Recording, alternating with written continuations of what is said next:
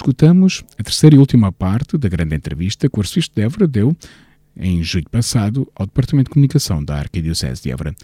Nesta terceira e última parte, o prelado Éborense aborda, inicialmente, a questão da casa sacerdotal que está neste momento a funcionar no Seminário de São José, em Vila Viçosa, e ainda faz uma perspectiva sobre o ano pastoral 2023-2024, que agora está a começar e que está a ser preparado na Arquidiocese de Évora.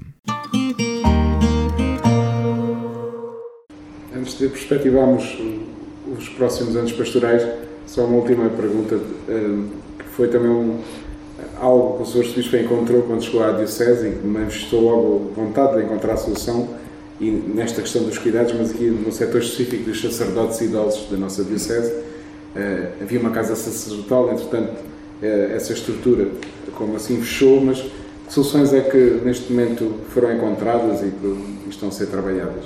Eu não posso dizer que tudo é bom, nem que tudo está bem, mas posso dizer que o que está a acontecer é muito belo. Vila Viçosa foi a opção que eu assumi.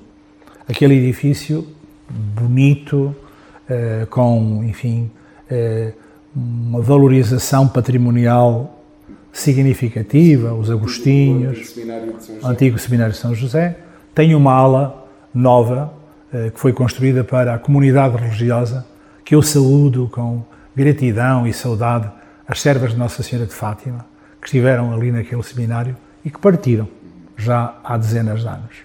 Então aí eh, foi fixada a residência sacerdotal. Eu chamo-lhe uma residência sacerdotal, eh, porque é possível acolher sacerdotes que tenham um mínimo de autonomia.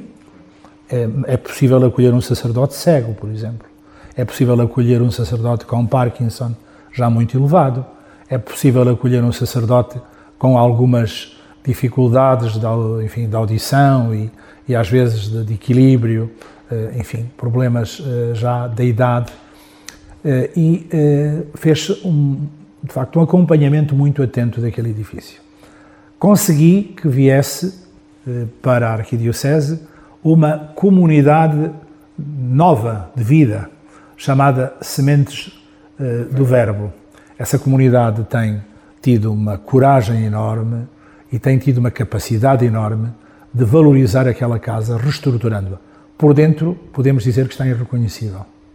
No acolhimento, na qualidade, em tudo o que é, digamos, uh, a qualidade de vida para a pessoa que ali vive. É uma casa de retiros, é uma casa de encontros, é uma casa aberta a ao, aos peregrinos, às pessoas que queiram ir ao Santuário Nacional de Nossa Senhora da Conceição, padroeira de Portugal, mas há um setor para os sacerdotes.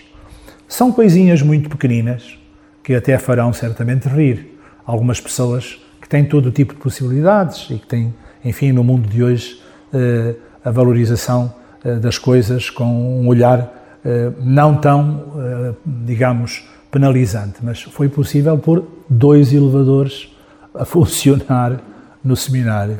Foi possível pintar, está agora neste momento, o seminário. Foi possível investir 80 mil euros na renovação de todas as janelas do seminário com vidro duplo para aproveitamento da energia. É possível estar-se a fazer um projeto para a energia solar, para termos o aproveitamento, portanto, uh, também ao nível térmico e ao nível energético ali naquela casa. Eh, os sacerdotes que lá estão, eh, que são seis, eh, são sacerdotes que gostam imenso de estar, sentem carinho por ali estar. E ultimamente tivemos dois casos inesperados de graves, em que tiveram que ser acolhidos rapidamente para depois um deles transitar para os cuidados continuados, esperemos por algum tempo mais e que volte à casa sacerdotal. O Sr. Padre Júlio Roxo, parco de fronteira e, comunidades ao redor, portanto, Hervedal, Fronteira e as diversas paróquias que fazem a unidade pastoral. E, eh, mais recentemente, já regressou à paróquia, graças a Deus, o Sr. Cônego Fernando Afonso, que teve também um, enfim, um incidente de saúde. Eh, portanto, também tem esta dimensão, diria eu, eh, de acolhimento ambulatório, com um quarto muito bem preparado, uh, com o equipamento próprio. Estamos a investir. Não fica de fora a possibilidade de haver um segundo polo em Évora. Gostava de dizer que o polo de Évora, que está já pensado junto à Igreja de São Francisco, é uma residência eh, tradicional, uma casa, digamos, de família da cidade de Évora, que foi adquirida pela paróquia de São Pedro e que já vai entrar em obras, terá um conjunto de quartos disponíveis para sacerdotes na mesma circunstância aqui na zona de Évora. Em vez de termos uma casa com muitos quartos e massificada, teremos duas casas, sempre com uma dimensão de interligação e de apoio. Esta de Évora terá apoio ao nível eh, de cozinha e de lavandaria num lar maior, enquanto é a Vila Viçosa é autónoma, aqui será porque junto à Casa Sacerdotal está a Casa de Retiro, está, eh, portanto, o, Centro de Atividades Pastorais da Arquidiocese, por isso tem lavandaria e cozinha. Aqui a Débora terá que ter um suporte nesse sentido. Mas terá um conjunto de quartos para sacerdotes idosos ou menos idosos, que tenham que viver não em residência paroquial, uma casa sacerdotal. O limite desta casa é o limite de todos os lares quando é necessário, de facto, eh, passar para cuidados continuados, os lares ou o têm ou têm que enviar para cuidados continuados. Será eh, a situação das casas sacerdotais. E a dimensão do hospital, quando há problemas, enfim, agudos. Portanto, eh, acho que os sacerdotes de Évora podem ter uma relativa paz no sentido de, de conforto, de carinho, de gratidão, da Diocese pela sua doação. Quando eu digo relativa, é de facto a incapacidade que nós temos de não termos um hospital para os sacerdotes, nem cuidados continuados. Mas isso, enfim, é, temos também uma relação muito privilegiada e muito atenta com os irmãos da Ordem de São João de Deus, em Monte Moro Novo, que tem eh, cuidados continuados. É onde está, por exemplo, eh, neste momento, o Sr. Padre Júlio Roxo, dizer que no dia em que foi necessário, ele entrou. E estará lá até que seja necessário. Portanto, a Ordem de São João de Deus tem uma delicadeza e, ao mesmo tempo, temos um acordo de cooperação assinado entre a Arquidiocese e a Ordem, no sentido da relação entre o presbitério de Évora e, e aquela, eh, enfim, benemérita casa da Ordem Hospitaleira de São João de Deus. Para terminar, Sr. Bispo, olhamos já uh, em frente. Uh, há pouco já tocava uma das preocupações será estas pós-Jornadas Mundiais da Juventude, para o sector da pastoral juvenil, e a Diocese, uh, agora no final de junho, já o seu Conselho Pastoral Diocesano, o seu Conselho Presbiteral reuniram e já saíram ecos desta perspectiva, porque em 2025 teremos o jubileu, ano de jubileu, né, convocado pelo, pelo Papa, como é habitual de 25 a 25 anos, e portanto já se vai olhar em biênio uh, pastoral, uh, já tendo como tema o tema desse jubileu que já é conhecido, Peregrinos da Esperança, o que é que podemos esperar uh, deste próximo ano pastoral e nesta perspectiva já de biênio? Como bem dissestes, a Igreja vai se focar depois das Jornadas Mundiais da Juventude 2025. em 2025. Ano Santo da Redenção, Peregrinos da Esperança. O Papa já escreveu uma carta a Monsenhor Fisichella, eh, como responsável prefeito eh, do Dicastério para a Nova Evangelização, para que coordene o Ano Santo. Há aqui um aspecto. Não podemos esquecer, nem eh, estarmos, enfim, desatentos à pós-jornada. A pós-jornada é uma realidade desafiante ou seja, é necessário que a festa da Jornada Mundial da Juventude, que não é uma questão de números, mas de pessoas e de liberdade, tenha eh, um acolhimento atento e ao mesmo tempo uma leitura dos sinais dos tempos, eh, que façam com que a Igreja esteja em absoluta sintonia com o querer dos jovens.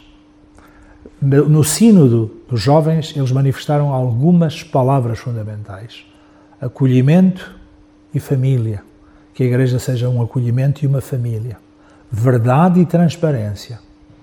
E coerência. A igreja tem que ter isto muito em conta.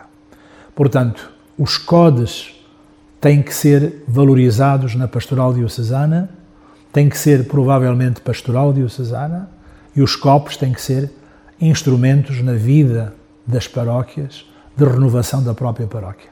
Os jovens não são a igreja do futuro. Os jovens são a igreja do hoje, do presente. Os jovens são imprescindíveis ao hoje. Os jovens são a face luminosa e juvenil da igreja.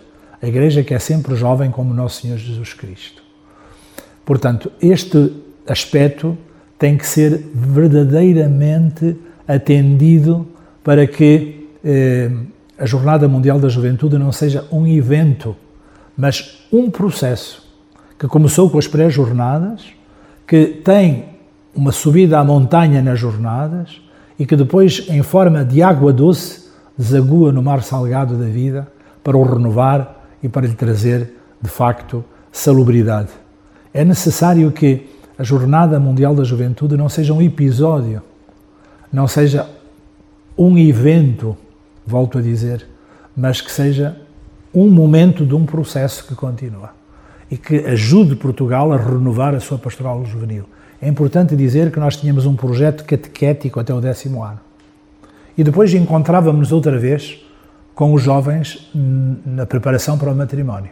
Mas a Igreja Portuguesa nunca teve um plano de acompanhamento estruturado, eh, devidamente organizado como proposta para a pastoral juvenil. Há um hiato entre o fim da catequese e o chamado CPM, como proposta.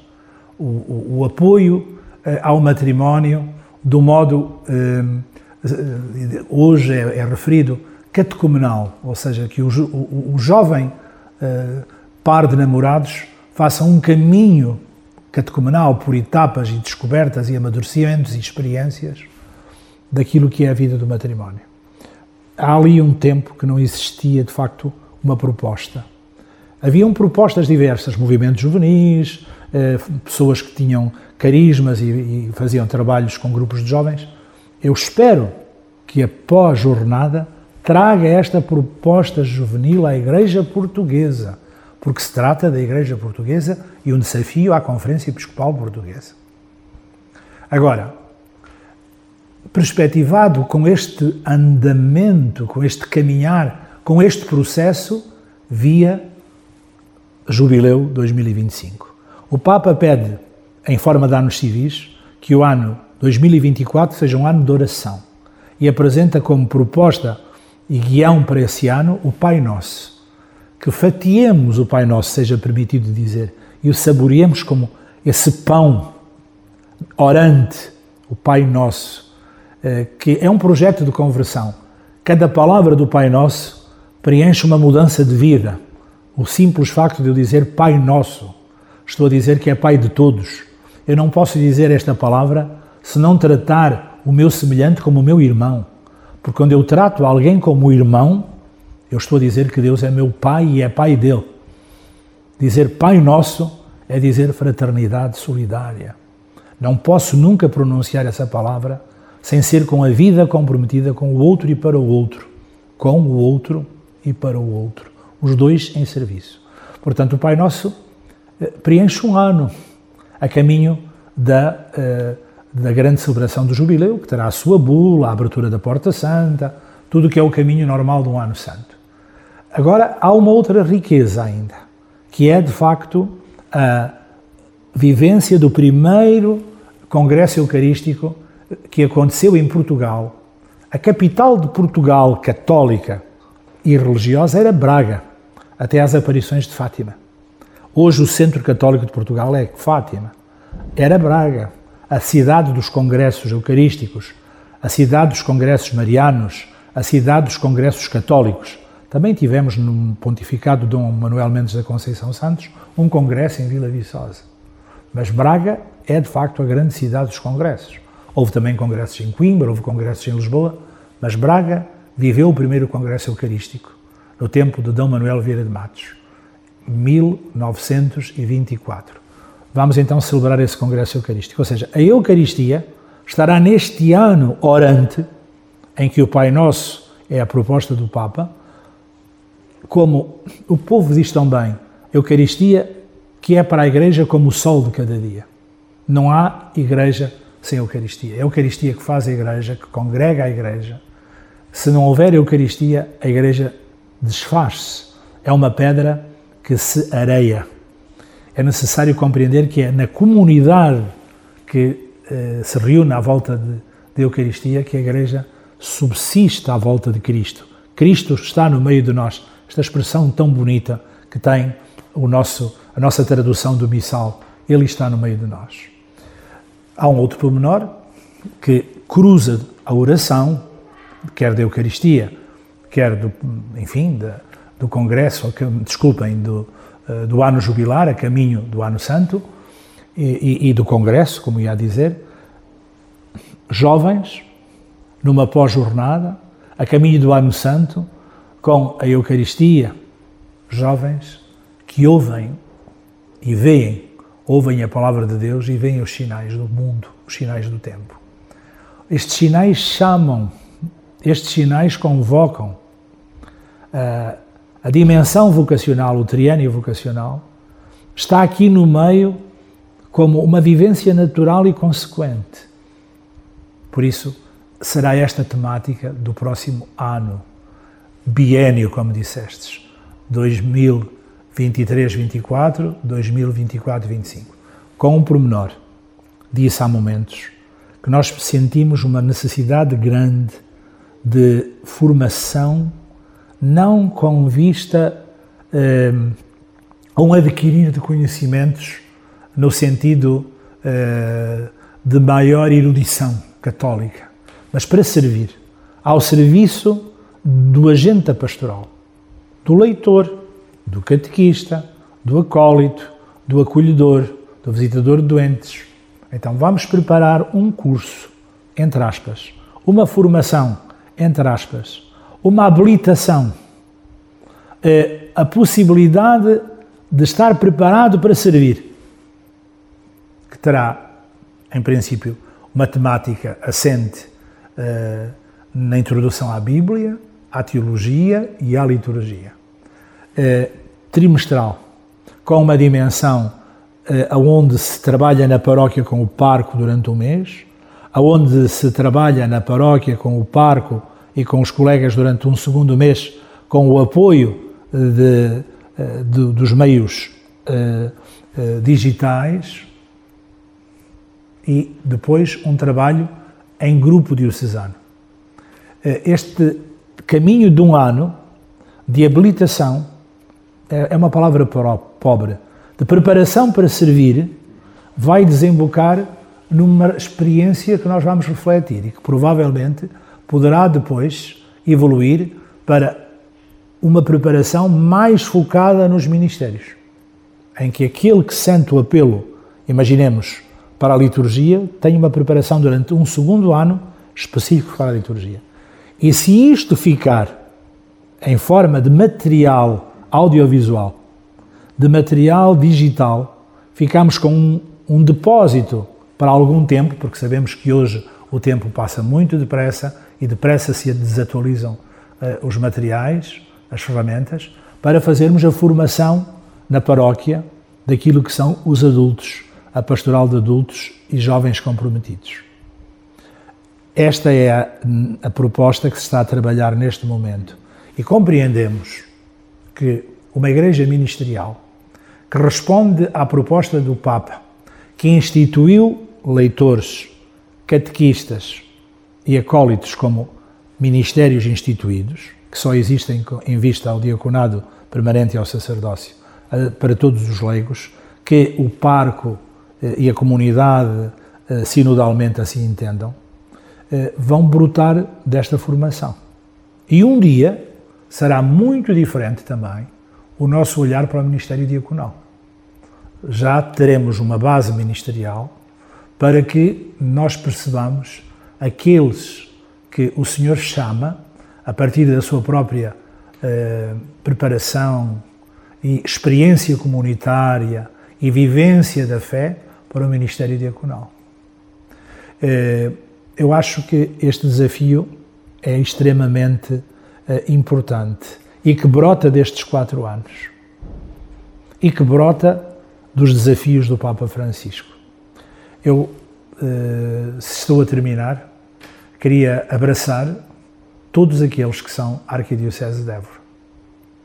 Uh, agradecer em nome do Senhor Jesus a generosidade, a dedicação, o amor que põe na sua vida à Igreja. E na Igreja se encontram com Cristo. Sem dúvida que Maria, que teve o seu filho no colo, eh, é aquela que, ao ser proclamada como nossa mãe, e que não foi dito assim, Maria, olha, aquele que se chama João passa a ser tua mãe. Orígenes, um padre da igreja, ensina-nos que Jesus disse: Mulher, eis a tua mãe. Peço perdão. Mulher, eis o teu filho. Mulher, eis o teu filho. Está a dizer: Eis aquele que é Cristo, como eu. Ama nele o teu filho. Ou seja, nesta proclamação, cada um de nós é outro Cristo, outro Jesus. Quando somos chamados filhos de Maria, somos postos por Jesus à sua dimensão e na sua estatura. Somos outro Cristo, todo batizado. Por isso, temos com Jesus que fazer a Igreja, porque a Igreja de Jesus somos nós, Ele em nós, para um mundo em atitude de serviço. Um mundo que precisa tanto de uma luz forte, que tem que ser de facto cada comunidade. Não forte no sentido que encandeia, não forte no sentido que brilha e protagoniza, mas forte na beleza do amor que chama, convoca e convida a provar. Uma coisa é saber, outra coisa é saborear. Entre o saber e o sabor há diferença. A fé é uma questão de sabor. Que nós saibamos a Cristo. Saibamos de Cristo, mas também saibamos a Cristo, tenhamos o sabor de Cristo para quem vem saborear as nossas comunidades. Um abraço a todos. Muito obrigado. Obrigado, Pedro. Sr. Bispo, muito obrigado pelo seu tempo e pela sua palavra. Muito obrigado.